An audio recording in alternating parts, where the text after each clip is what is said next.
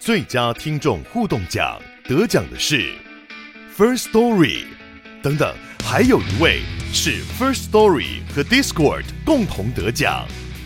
First Story 最新推出的 Discord 整合功能，是为听众管理新标杆，将拥有会员资格的听众自动加入 Discord 群组。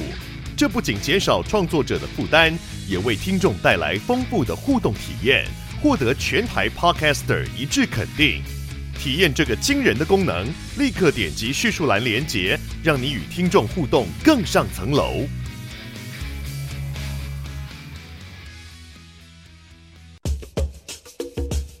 你要泡什么？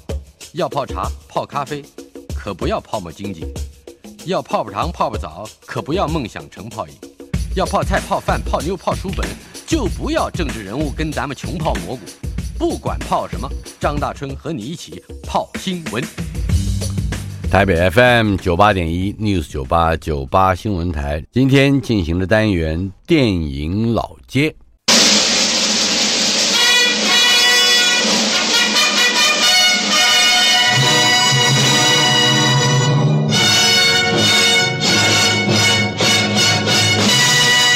在这样盛大的、雄壮的嗯主题曲声中，我们欢迎的来宾楚名人已经到达现场。谢谢张老师。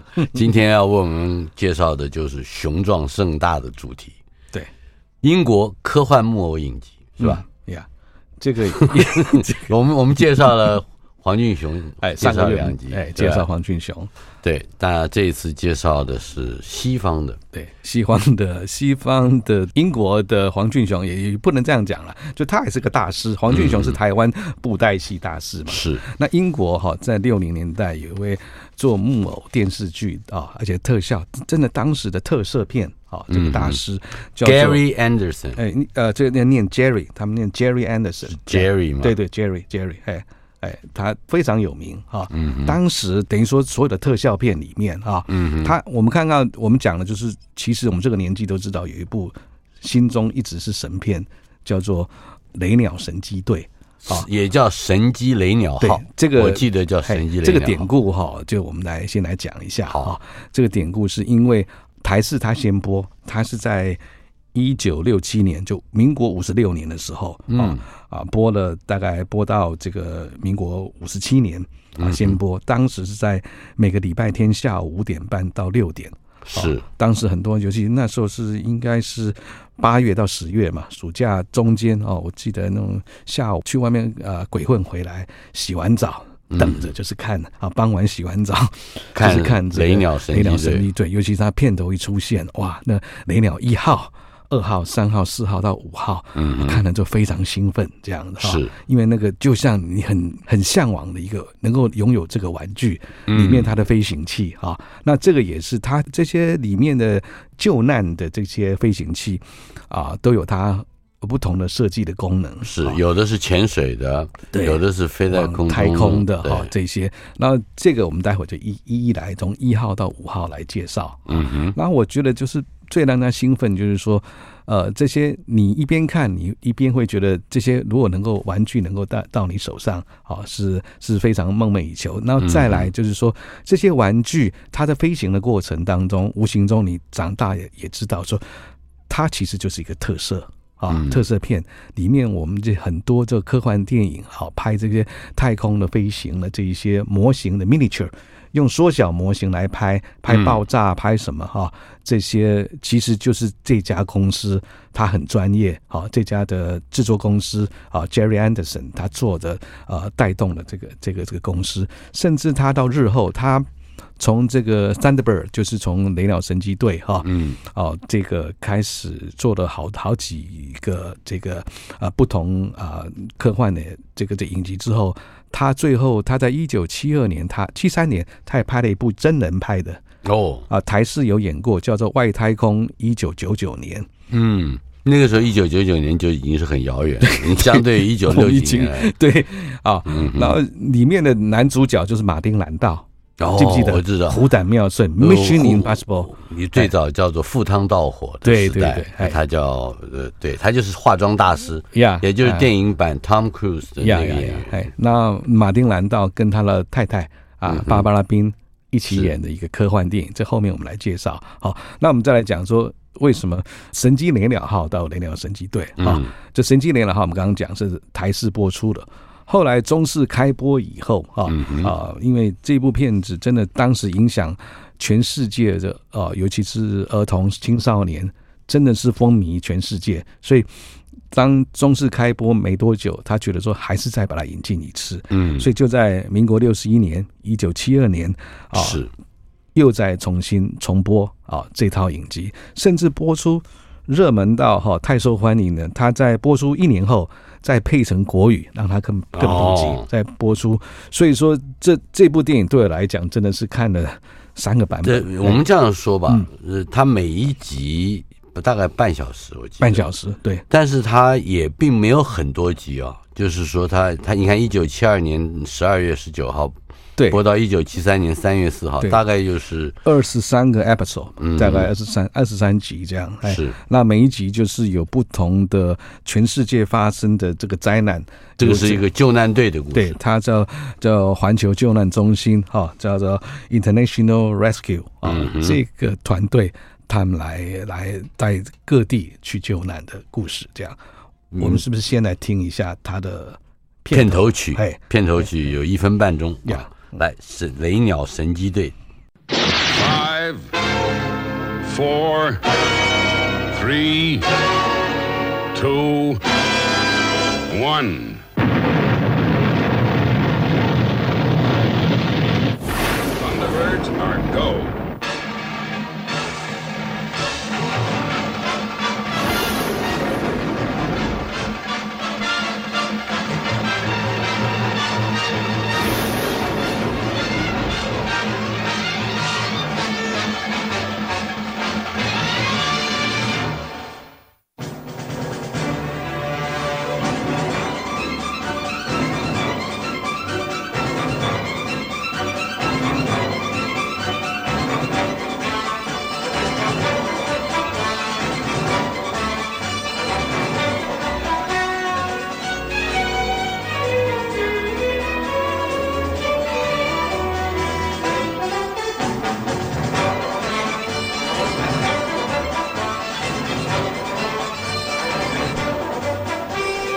这就是它的主旋律，当当当当当，对吧？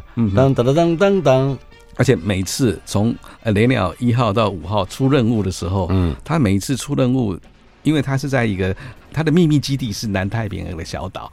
而且都伪装好，那个过程大概足足大概每次出任务那个过程哦，从呃要有个两三分钟，要到个两三分钟。可是每次都看得好兴奋啊，小孩对，充满仪式感。他会把你原先在南太平洋小岛你能想象的那些地景地貌，包括大的椰子树，哎，包括游泳池，哎，都变成一个伪装的。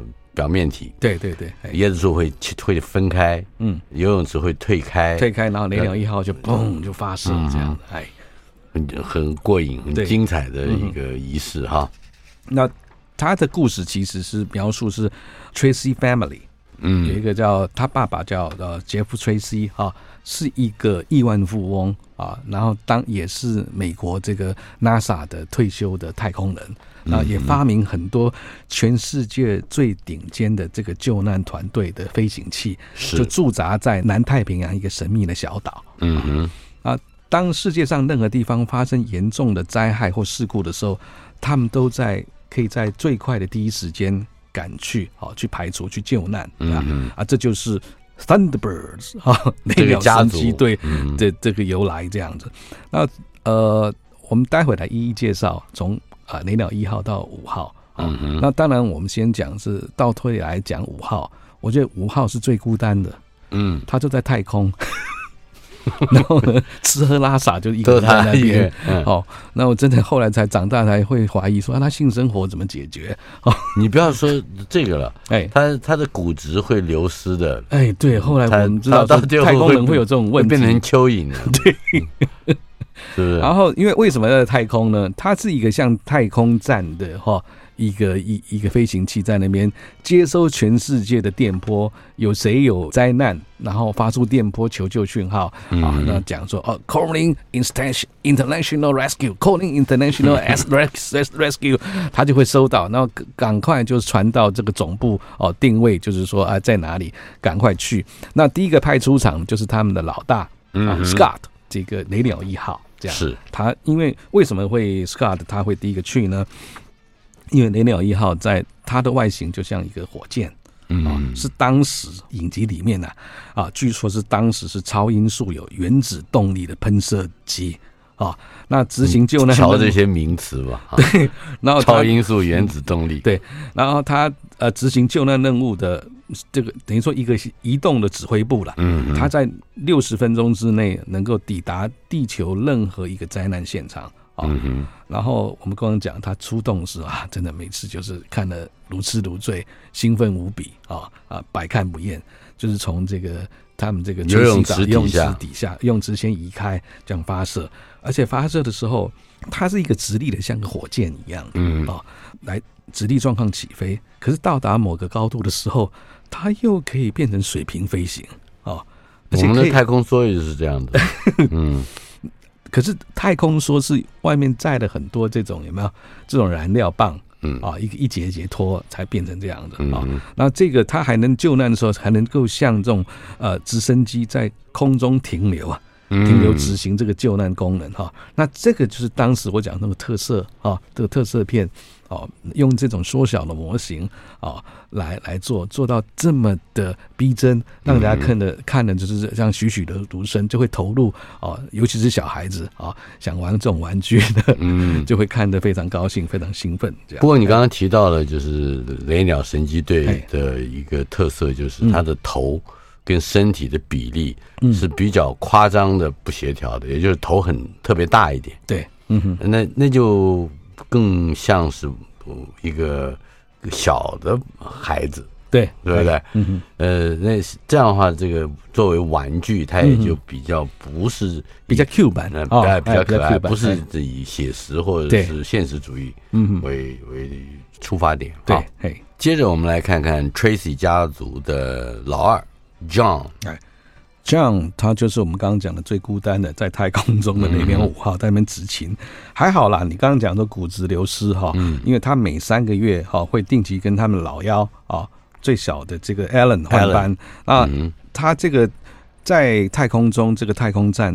它是像太空站型的这个人造卫星了，一直在定位那边呃巡逻，负责监听来自全球各地任何的求救讯号哈。嗯嗯，而且在这个呃太空站里面，它有有这种新的人工重力的方式，哦、有 gravity 啊呀呀，有 gravity，它不会漂浮，所以比较比较不会有骨质流失的这种 问题。哎。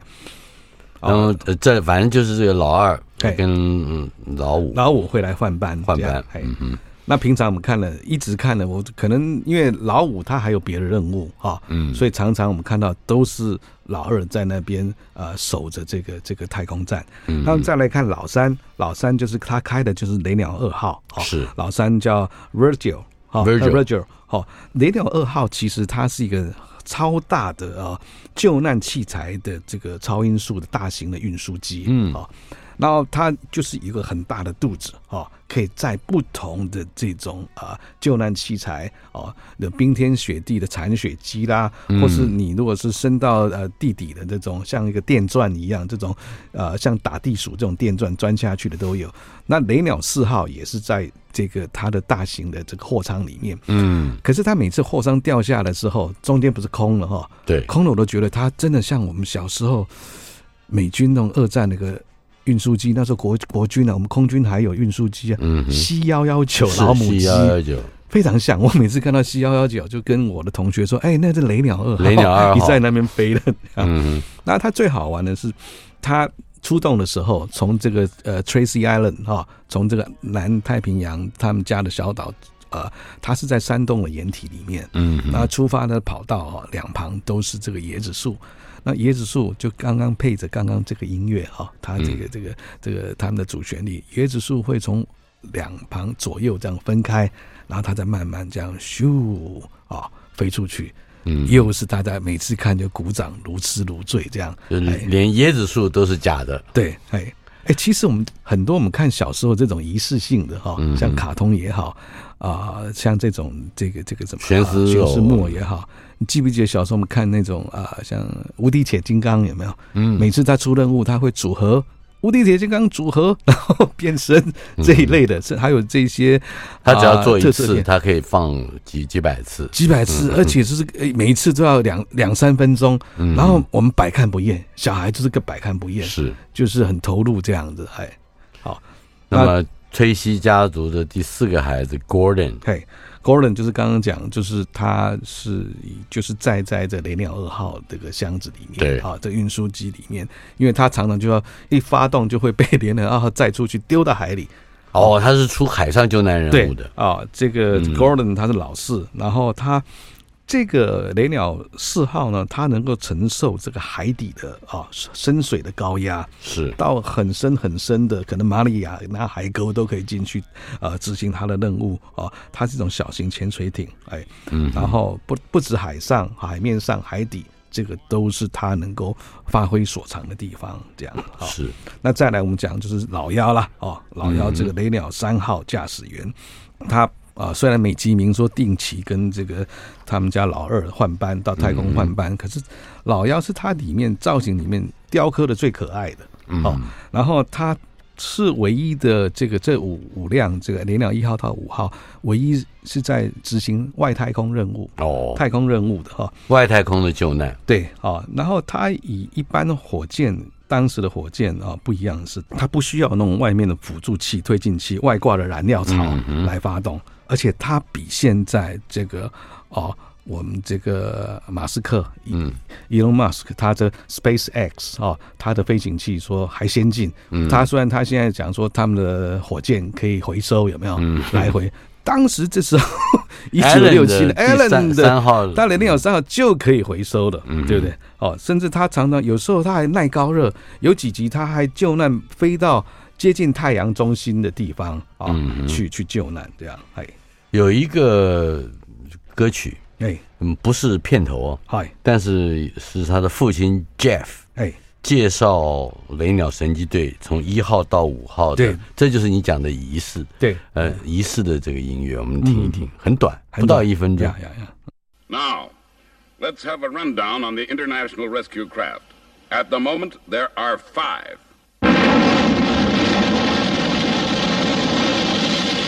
Thunderbird One, fleet, first and fast. Thunderbird Two. giant transporter carries all the rescue gear to the danger zone. Thunderbird 3, designed for space rescue. Thunderbird 4, capable of withstanding the pressure of the depths. Thunderbird 5, space monitor, capable of receiving or intercepting distress calls from any part of the world. 好了，这个这个音乐好听吗？可是他就把所有一号到三号最好听，这是最好听的，因为这个特色出来，一个音符都不需要。呃，不过我们还是有真正的主题曲，我们是二零零四年，对他拍真人版，嗯哼，嘿，然后找的很有名的这个 Hans Zimmer 来把刚刚那个旋律主旋律再重新编曲。我们来听听看，那叫 Thunderbirds Argo，它其实是不合文法的一个句子。对，Thunderbirds Argo。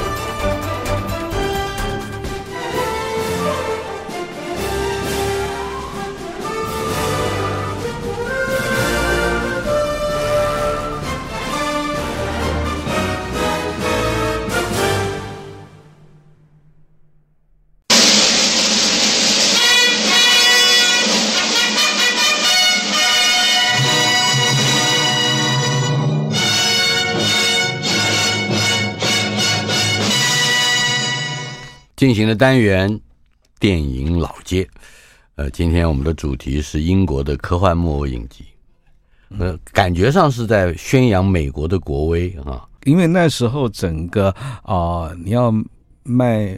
卖你的影集卖到全世界，还是以啊、嗯呃、美国好莱坞这种为主流嘛？是对不对？就像即使是啊、呃，我们讲说这个这个零零七这样哈，它、嗯、还是很多制片呐、资金呐，还是从美国这边的 MGM 啊，这个还联美他们一起来来拍摄的这样。哎，我们接下来从嗯神机雷鸟号，也就是雷鸟神机队之后，要介绍的是雷霆机。嘿，也叫超空人，对，也是有两个名字，对，也是因为它就是它有两个不同的时段，对，嗯、一样就跟啊、呃、神机雷鸟号、雷鸟神机队一样啊、嗯哦。它最早这个啊、呃，它叫 Captain Scarlet 哈、啊，这部、嗯、这部影集啊，它的第一次演出播出的时候是在民国五十七年台视播出，也是接着接着雷鸟神机队。在每个礼拜天下午五点半的时候到六点半个小时，嗯，五十七年的时候，那也是非常轰动。那当然也是大概有就就两季啊，两季大概啊二十三到二十四个 episode 啊，嗯，之外呢后面就没有了。那没有之后呢，到了呃，你知道我们知道中视哦，中中国电视公司三台嘛哈，它是在民国五十八年十月三十一号开播，是，然后它当时是第一次有。台湾进入正式进入彩色电视时代，嗯，那这一部真的就是说，也跟我们彩色电视时代有这个历史渊源，有有台湾的彩色电视时代历史渊源，有有那么一个结合。好，这后面有来讲。然后中视它是在民国六十二年的时候，哦，就是呃一九七三年在播出。那播出重播的时候，它就叫啊雷霆机。哦，那也跟这个雷鸟神机队一样，它也播完英文这个原版哈，原音播出一轮之后呢，啊，隔了几个月，它还是配成国语。在播，所以也是造成当时这个呃小孩跟青少年一个风靡的现象。嗯嗯，那里面呢啊，我觉得它里面的角色的造型就跟啊前一段我们讲这个雷鸟神机队有很大的差别，因为他这个呃，他的 producer 啊呃。这个 Jerry Anderson，他就是在做完第一档之后，他发现就是在把这个里面的人的啊、呃，你知道他的嘴唇会动嘛，眼睛会动，里面的机关，他在做的呃 upgrade，就等于说二点零版啊，所以里面的人这次呢就变帅了。他的身材比例就是芭比跟肯尼的比例的，不再是像这个啊，我们刚刚天线宝宝了，不再像天线宝宝，头比较大。我们刚刚讲就是比较 Q 版的雷鸟神机队啊，比较 Q 版的这样。然后真的你看，就是人就是那个里面都是俊男美女，嗯，好，那当然我我我不晓得当时那个 Mattel。芭比跟肯尼这个公司是不是有跟他们合作，或是受到互相影响？真的比例非常像。那里面他的故事是讲说，他怎么描述这个？真的，这个这个他描述的背景就，我们都还没到了。嗯，二零六八年啊啊，那真的还没到。他说那是地球上有一个叫做宇宙情报局的哈，Universal Secret Service 啊，这个宇宇宙情报局来保护地球的组织啊，那专门策划各种星际之间的间谍活动啊。然后它底下有一个叫做七彩谍报队，为什么要七彩呢？因为里面的人，他们的谍报队人的制服哈，他们太空上执行任务制服穿个背心啊，就有不同的颜色啊，按照这个我们的呃彩虹这个几个原色七大原色来来分类，那负责保护地球人类的安全哈。他们在这个云端上面，就是现在不是这种云端了，啊，就真的在在 Cloud base 呀呀，云霄基地，云霄基地哈，他们经常对这种太空有入侵的这些啊间谍活动来来做巡逻。有一天，他们发现说有一个火星任务，火星人入侵了，那里面有一个黑上尉啊，嗯，就不慎就是 engage，就跟这个火星人这个交战起来了，变成火星人本来他是有善意的。好，来来对他误会说地球人对他们有敌意，所以就把啊、呃、Captain Black 这个黑上尉杀了，然后杀的时候又让他复活啊，变成他们的间谍，也就是变成敌人了。对对对，变成间谍来来这个我们地球做这个恐怖啊啊一些一些活动。那里面的火星人其实他是隐形的。那怎么呈现呢？嗯、我记得是两个圈圈，是不是三个圈圈这样子啊？一个用像用电电灯的光这样照会移动的这样子啊。那当然啊、呃，这部电影里面最主要的主角还是一个，就是另外一个他们七彩谍报队里面最帅的一个。叫做 Captain Scarlet，就红上尉。红上尉，他的背心是红的，他男主角。那他也是遭受这个呃火星人攻击，在复活。那他们攻击在复活之后的人，他就金刚不坏之身了啊。嗯，所以只有他能够跟这个黑上尉这个坏蛋啊，这个一正一邪的角色来对抗，来对抗这样。那另外我讲说，呃，在这里面的角色就像。身材比例像芭比跟肯尼嘛，嗯，刚介绍了肯尼，那芭比哪里呢？芭比就是他们的天使机的机队，就几个这个很性感的这个啊。美女是美女，来自着不同的族群、不同肤色的族群，他们架设着他们的啊天使这个太空喷射机啊，甚至可以飞到外太空的这个这个的飞行器啊，他们来一起来保护地球的这样一个。所以他们还有不同国籍，对，美国、英国、法国，对，中国还有中国，对对，那时候中国跟他们的关系开始开始要。迈向正常化，是不是？就可能还有个东方人嘛，对不对？嗯、或是可能也可以，他也没有说呃特别的凸显，可能就是就像呢，我们叫 Star Trek 也是有一个东方人的角色，啊、对不对？就是说那也许是日本人，对对对对对，这些，呀呀，哎，那我们来听一下，就我刚刚讲了红上尉，我们听一下他的片尾曲，其实是呃，如果你有看过这部电影，一定会。听到这首曲子片尾曲哈，叫 Captain Scarlet，会非常非常的激动，因为这首是非常激昂的啊一首曲子。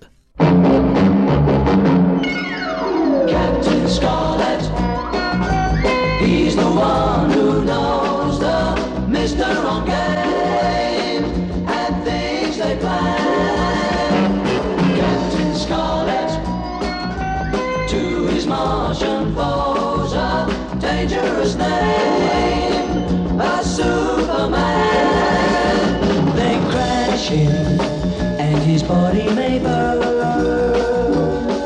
They smash him, but they know he'll return to live again. Captain Scarlet, as the angels are flying wing to wing into the sea.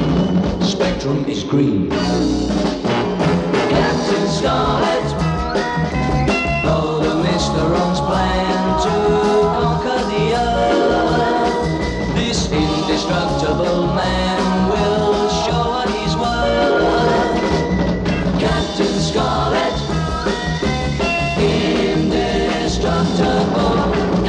Scarlet 刚才放的是片尾曲，对，我们现在先回到片头曲去品味一下。好。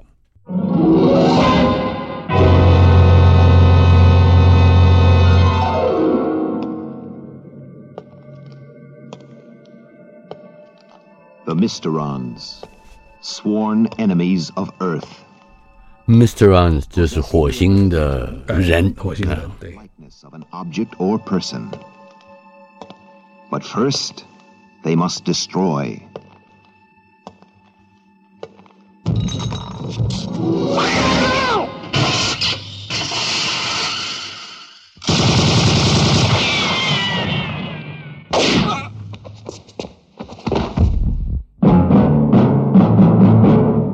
Leading the fight, one man fate has made indestructible. His name, Captain Scarlet. 哦，具有金刚不坏之身的，哦、无法摧毁的 Captain Scarlet 呀，嗯哼，火星人怎么打都打不死。嗯、我们现在在听的这个是片头曲了，对，呃，它是一段。呃，效果音乐，效果音啊，嗯哦、而且就是当时就是等于说他的 Mysteron 啊，这个火星人火星人，火星人出现的时候的一个很诡异的音乐啊，嗯，在当时大家有看这个影集的，都会留下很深刻的印象。这样。是，超空人和雷霆机更加明显的是在，呃，我觉得是在对美国的军力的一种嗯玩笑式的展示，展示，嗯哼。而且它里面呢，就是它的飞行器啊，它的这个设计也更加完美。好，刚刚讲说那天使机这样啊，当时也是。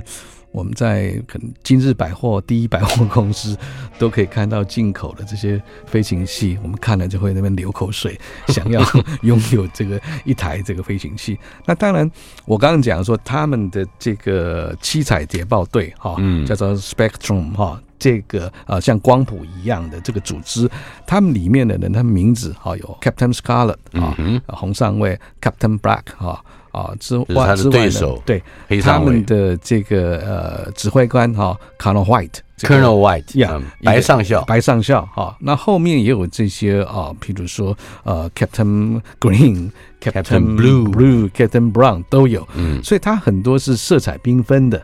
那我就要讲到一个，我记得那时候是呃中视开播第一次彩色播出的时候。他们曾经在，因为当时是一九六九年，就是民国五十八年，哎，十月三十一号开播。那开播之前，他们十月初就要做彩色这个播放的这个试播试播啊。试播的时候呢，啊，他们本来这个很有趣，他们本来在十月九号要试播，可是那时候台视已经先在先开播了嘛。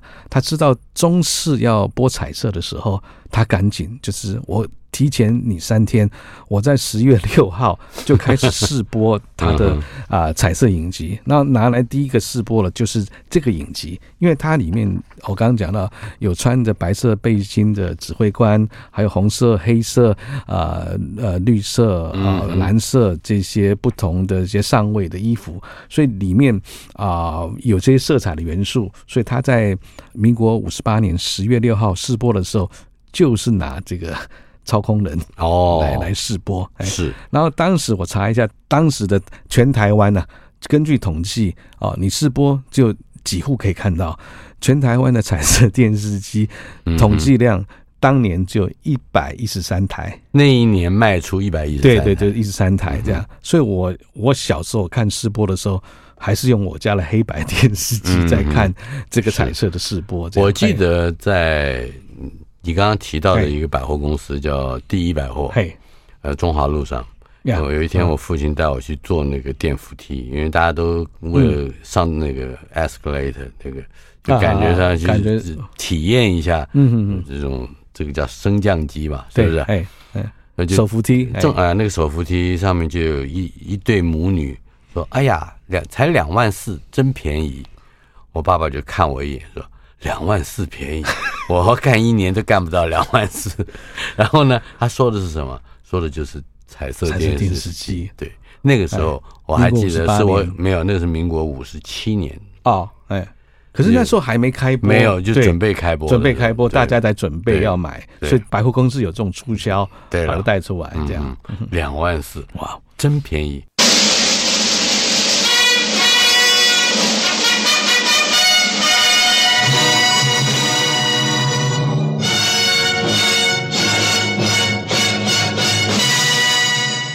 今天电影老街楚名人为我们带来的话题是科幻木偶影集，不过有一个真人版的影集，是不是？有一个。呃，就是在一九七三年的时候，我刚刚讲就是这几部，像呃《雷鸟神机队》啦，哈，到《雷霆机》都是同一个制作人、制片人啊，Jerry Anderson。那 Jerry Anderson 他除了这个木偶以外，另外他最厉害就是这些飞行器嘛，这些飞行器的 miniature 就做成缩小版，然后再拍，那拍出来就跟真的一样。所以他这个技术呢，后来。再纯熟到变成找真人来演，演的外太空的一个场景的故事，科幻片。那当然里面最好看的还是那些飞行器，还有外太空的这个月球基地哦，这些造型。那当时是在呃一九七三年哦，当时我们知道在他。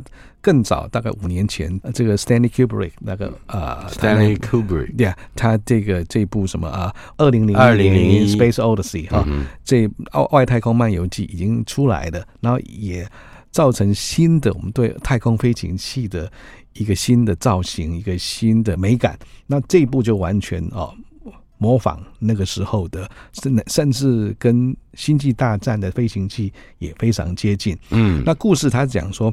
当然都是遥远的未来了啊，在月球的北半球啊，当时变成我们这个地球的核子废料的嗯啊废料厂，废料厂。那有一天，因为在废料站那边就发生一个呃热融合爆炸，这个爆炸的威力大到就可以把月球的引力啊拉开。拉开变成它变成月球就变成漂浮在外太空，嗯，甚至一直飘，越飘越远，越飘越远，飘到黑洞里面，嗯，再出来。反正这个 这个故事蛮扯的哦。然后里面就是说，里面有一百一十三个这个太空人在月球基地里面，他们就透过这个月球的。